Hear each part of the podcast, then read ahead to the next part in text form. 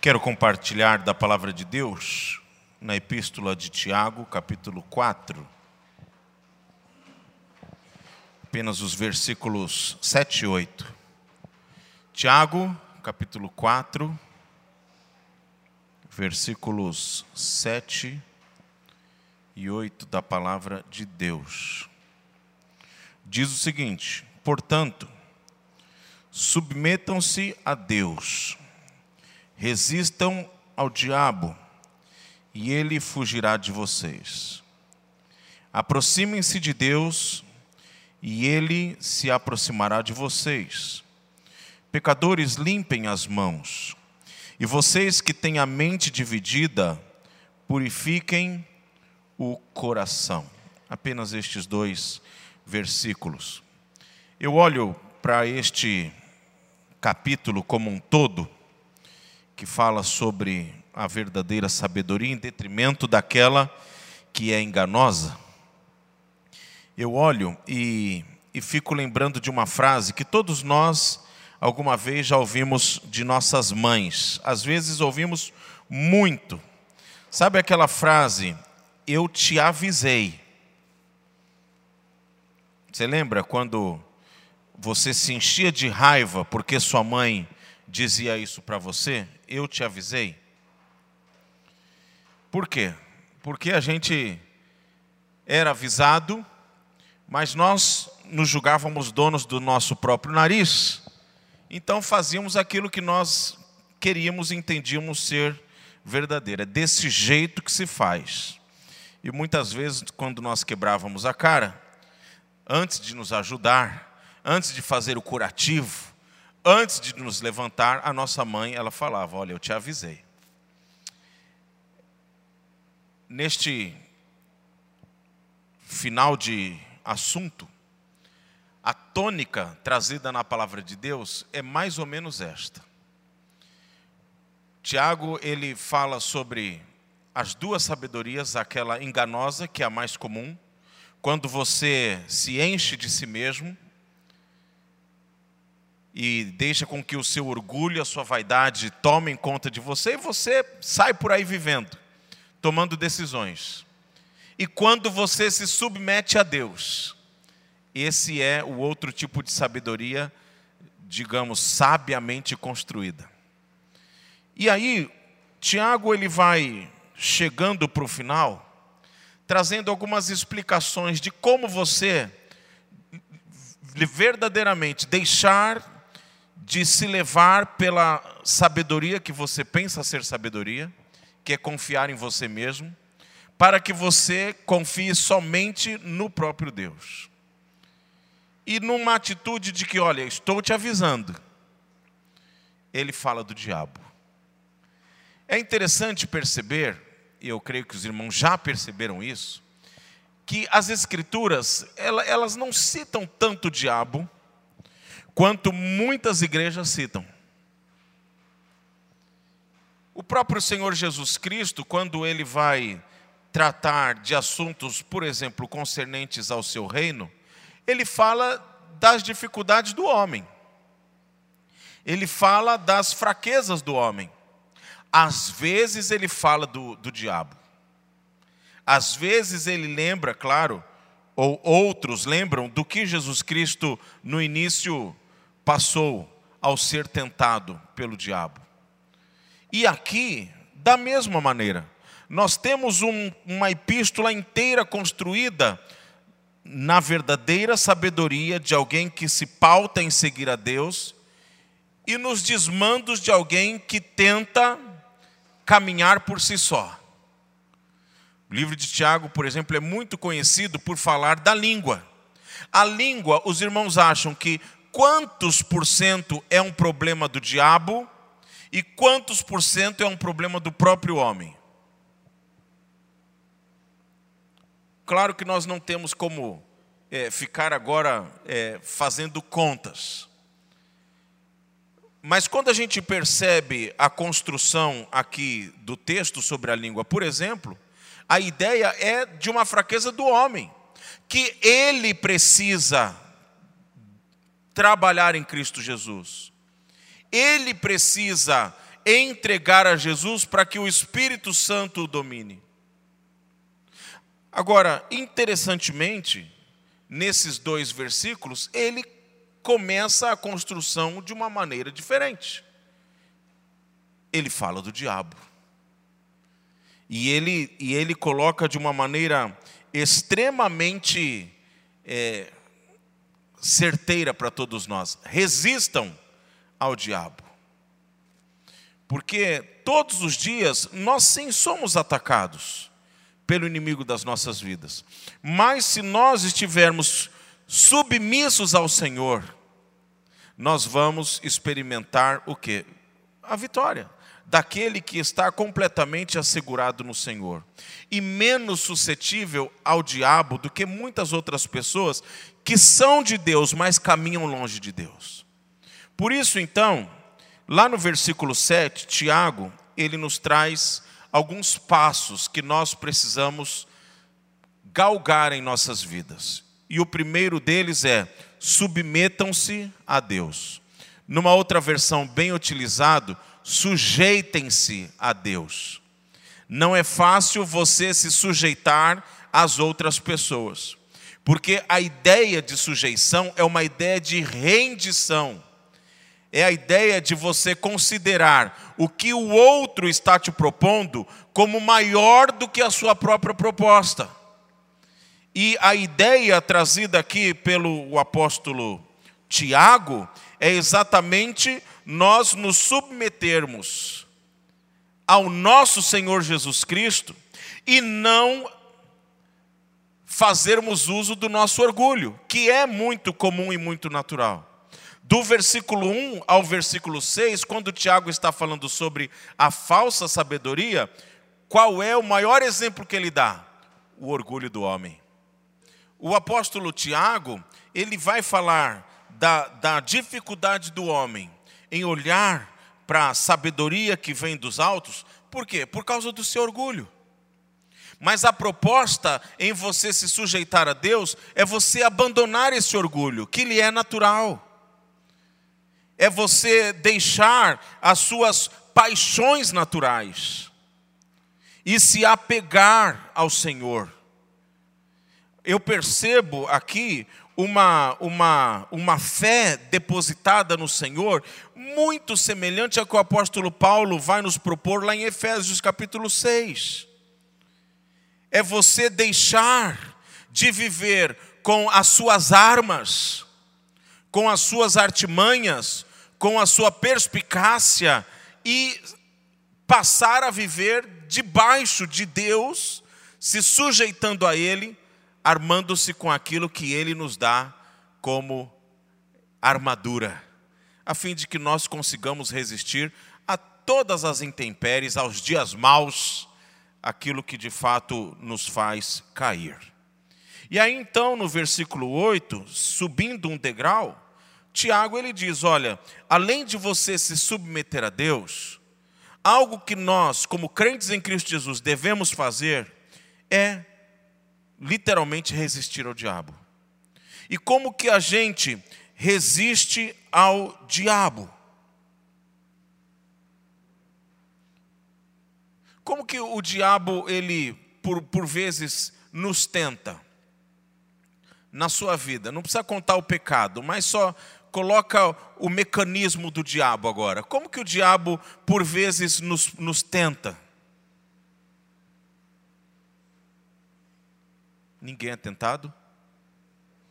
Ninguém sabe como o diabo tenta? Não, não experimentaram isso?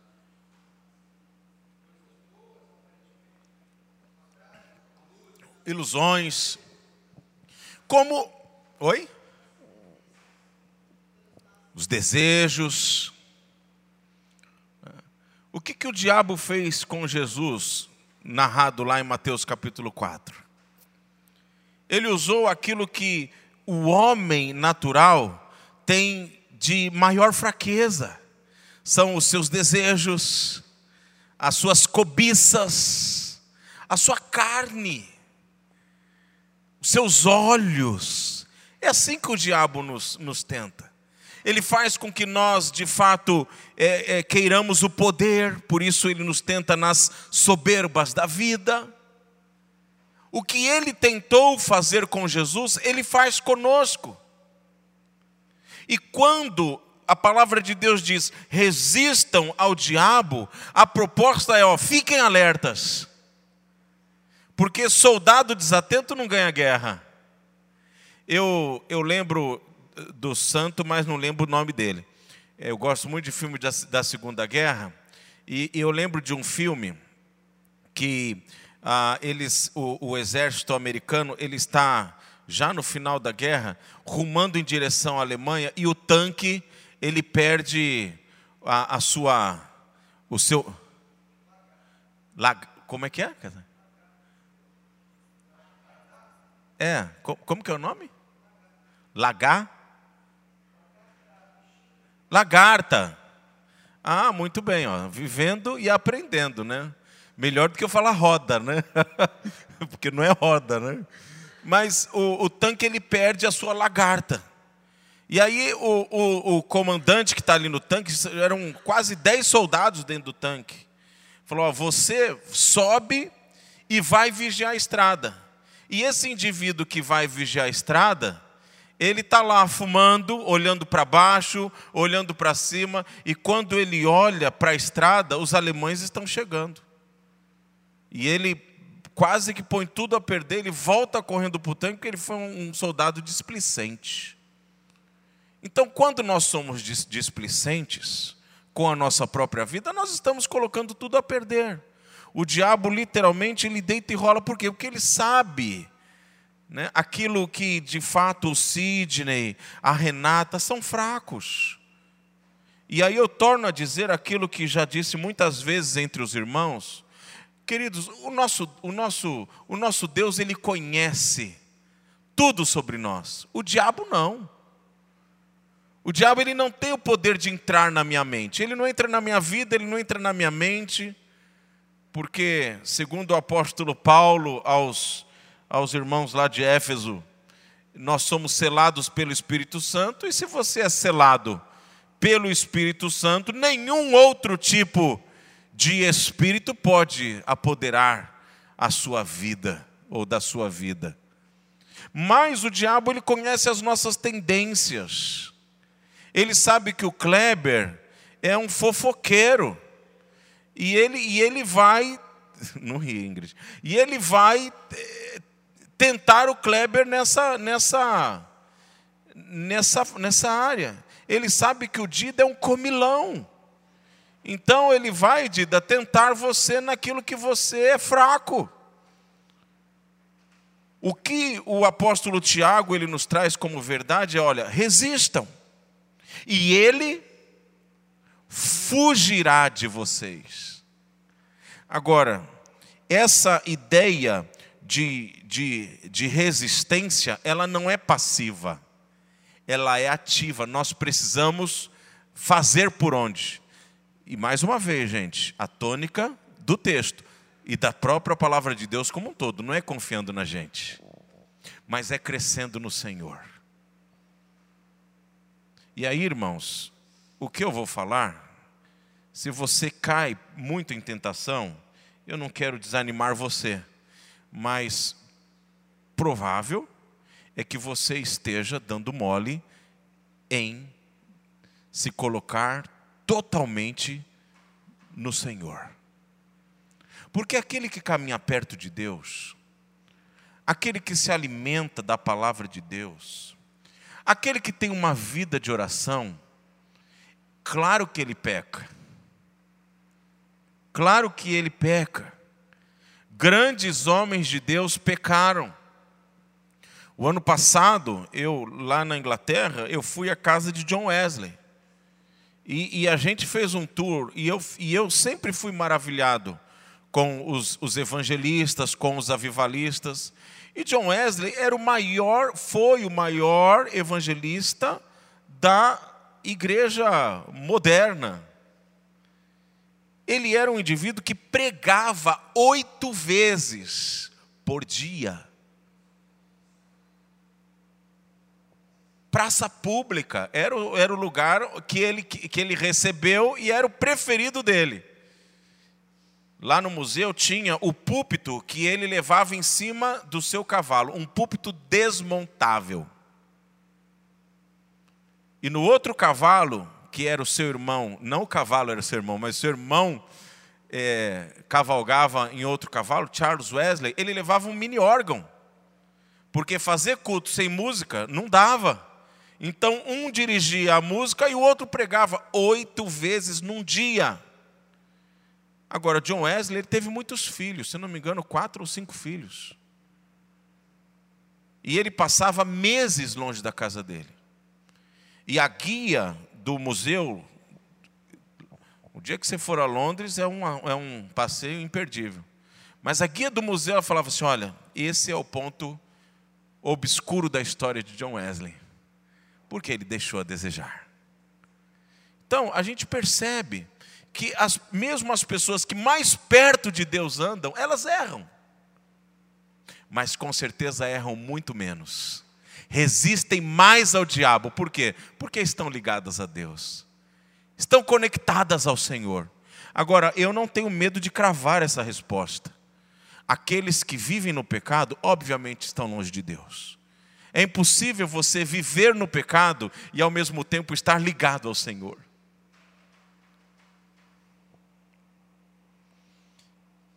Por isso, no versículo 8, ainda, a palavra de Deus diz: aproximem-se de Deus. E Ele, Ele se chegará a vós. Achegai-vos a Deus, e Ele se chegará a vós.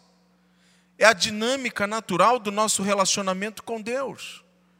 Agora, que coisa boa, gente, é a gente poder perceber Deus perto da gente é você passar por algumas situações e conseguir sorrir. Né? Tinha um, um, cântico antigo né, que dizia: esse cântico muitas pessoas acham sem sentido, ridículo e falso. Mas o, o, uma parte do cântico dizia assim: tropeça aqui, oi, cai a colar, mais, mais depressa levanta e começa a cantar. Que gente mais estranha, boba é essa? Mas é claro que a, a dinâmica do, do cântico, ela, ela traz a verdade bíblica. Não é que falta ao, ao crente um senso, né? se a coisa está ruim, vamos sofrer. Não é isso. Mas quando você está próximo de Deus, você consegue sempre perceber né, que, mesmo no vale da sombra da morte, Deus está contigo. E dessa maneira nós precisamos caminhar. E aí, queridos, como que a gente se aproxima de Deus? Eu tenho algumas ideias que eu sei que são muito batidas para todos nós. Orar e ler a palavra de Deus. Mas eu quero acrescentar uma terceira, que quando eu estava preparando, eu falei assim: não, gente, é o que eu estou pensando e eu preciso compartilhar aos irmãos. E estar em igreja também.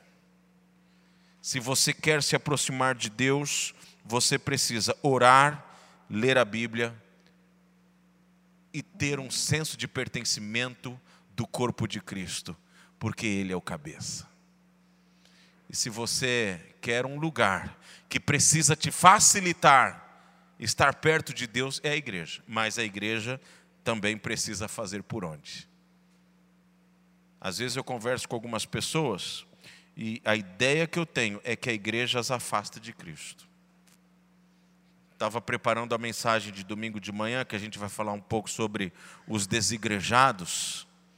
E eu, e eu estava lendo bastante sobre essa questão, relendo, e, e percebendo quantas pessoas criaram um verdadeiro asco, uma ojeriza à igreja. E às vezes a gente coloca, porque eu faço isso também. A gente fala assim, ah, são desculpas para esconder, ocultar os seus pecados. É verdade. Mas muitas vezes, muitas vezes, e nós precisamos refletir, são pessoas que não conseguem mais perceber o sentido de ser igreja, porque a igreja perdeu o seu sentido. Agora, quando a igreja ela busca ser saudável, quando a igreja é saudável, ela também faz parte do caminho de Deus para aqueles que querem se aproximar dele. E nós todos precisamos ser facilitadores disso. Estava há pouco conversando com um casal e ele falou assim: Pastor, eu tenho muita vontade de vir no café dos homens, mas eu trabalho sábado pela manhã, só se eu fizer um malabarismo para conseguir vir. Eu falei: Olha, eu prometo para você que a gente não fala de futebol no café dos homens, porque a gente perde muito tempo, muitas vezes, falando do filme, falando do, do futebol, não é pecado. Mas nós precisamos, como igreja, tratar das questões espirituais. O mundo está sedento, as pessoas estão vazias e nós temos esta esta missão. Eu tenho louvado a Deus, queridos, por uma coisa. De cada dez pessoas que entram aqui em nossa igreja, vindas de outras igrejas, nove respondem o mesmo motivo pela qual vieram. Porque aqui se estuda a palavra de Deus. E nós precisamos ser essa igreja. Igreja que estuda a palavra de Deus, igreja que leva as pessoas para perto de Cristo. Eu sei que Santos está mal de clube, né? Não o Santos Futebol Clube, mas os clubes da nossa cidade, acho que 60% deles fecharam mais. Eu sei que as pessoas precisam de clube, mas a igreja não é isso. A igreja não é só lugar de nos sentirmos bem. Vamos sentar como se estivéssemos à beira da piscina e bater um papo. Igreja é lugar de nós crescermos em Cristo e levarmos pessoas para perto de Cristo. E aí, ainda no versículo 8, Tiago ele diz: Olha, limpem as mãos. E ele está dizendo isso a quem? O texto diz muito claramente: Vocês pecadores, limpem as mãos. Porque se você quiser se sujeitar a Deus e resistir ao diabo, você precisa viver sem pecado. Nós não podemos, irmãos, favorecer o trabalho do nosso inimigo. Nós não podemos ter pecados de estimação que sejam difíceis de tirar. Porque o pecado, não, o, o, o diabo não precisa nem fazer força para descobrir. A gente já está dando a mostra os nossos defeitos. É por isso que o que, que a gente faz biblicamente com o pecado? Qual é o primeiro passo? Você pecou. O que, que você tem que fazer? Confessa. Confessa e, e abandona. Isso é arrependimento. Crente não pode ter pecado de estimação. Se você quer fugir do diabo, viver longe dele, fuja dos seus pecados. Não é varra para baixo do tapete, não. Esses dias eu fiz uma besteira, vou confessar aqui, minha esposa nem sabe. Mas eu fui limpar a casa, porque eu sou um doméstico também. E eu fui limpar a casa, e eu fui varrer o tapete. E tinha umas uns, uns pedaços de melina no tapete. Eu falei, sabe de uma coisa? Eu levantei o tapete, porque o tapete lá de casa é, agora é menor, né? E comecei a bater com a, com a vassoura, tirando. E aí, quando eu olhei para baixo, aquela areia da praia estava embaixo do tapete. Às vezes a gente varre não, não que a gente varra lá em casa para baixo do tapete, mas a areia, literalmente, você vai, você pisa em cima do tapete, você vai escondendo tudo de sujeira do seu sapato embaixo do tapete. Ele se compromete a esconder por você. A vida do crente não pode ser isso. A gente não pode ficar escondendo os nossos males, os nossos pecados embaixo das coisas onde a gente crê que ninguém vai observar. O pecado na vida do crente, ele não serve para nada, a não ser para que primeiro a gente se arrependa, confessando e deixando. E depois de eu deixar, eu preciso fechar a porta. E a melhor maneira de eu fechar a porta é novamente me sujeitando ao Senhor. É pedindo ajuda para Deus. Senhor, me dê sabedoria dos altos céus, para que aquilo que me faz pecar eu extirpe da minha vida. Então, se o meu olho me faz pecar, o meu olho direito, viu? Viu, Cleide? Se o meu olho direito me faz pecar, o que eu tenho que fazer com esse meu olho, Cleide? Colírio nele? Arranque fora. Se é a minha mão, arranca fora. É uma medicina de Deus. É uma disciplina, é uma, uma disciplina que Deus nos dá. Mas é interessante que, biblicamente, Ele nos traz a responsabilidade de nós observarmos isso e tomarmos a decisão em nossas vidas. Porque às vezes a gente olha para o céu e diz assim: Senhor, me muda e nada acontece. É porque existem mudanças que você se submete a Deus, como sempre, mas você precisa fazer. Então, se tem alguma coisa que está te levando a pecar, você precisa tirar da sua vida. Assuma isso e tire. Na época em que os adolescentes iam às bancas de jornais para ver pornografia, eu ajudei um adolescente que falou: Pastor, eu tenho um problema de pornografia. E eu dei algumas ideias para ele. Uma delas é: se você vê uma banca de jornal, atravesse a rua, mas não passe em frente. Precisa de tudo isso? Precisa de muito mais do que isso, meu querido. Porque o diabo não vai se ver satisfeito ele vai inventar outras maneiras de te oferecer aquilo que promove a fraqueza e o pecado em você. Então é decisão nossa, obrigação nossa. Se jogue diante de Deus, mude a sua maneira de encarar as coisas, para se ver livre do pecado. Quer ver uma coisa que eu, eu sempre confesso aos irmãos? O próprio futebol. Eu me lembro quando o Neymar ainda estava aqui no Santos, um domingo, Santos e Corinthians, final do Campeonato Paulista. Vamos no jogo? Vamos, quatro da tarde. Eu passei aqui na igreja, deixei a minha roupa de domingo no meu gabinete, que era aqui embaixo. E fui para torcer. O Santos ganhou, do Corinthians foi campeão, plena Vila Belmiro. Eu voltei, eu estava acelerado. Eu naquele dia eu me ajoelhei e falei, Senhor, o meu procedimento nunca mais vai ser esse. Porque isso está me prejudicando. Eu sei que para algumas pessoas futebol não prejudica, mas para mim estava. Hoje não prejudica mais. Sabe por quê?